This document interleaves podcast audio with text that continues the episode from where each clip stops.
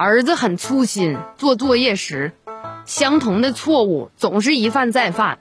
妈妈想教育一下儿子，就编了一个小故事。有一个人在路上走，第一天他掉进了一个洞里，第二天他又掉进了同一个洞里，第三天他再一次掉了下去。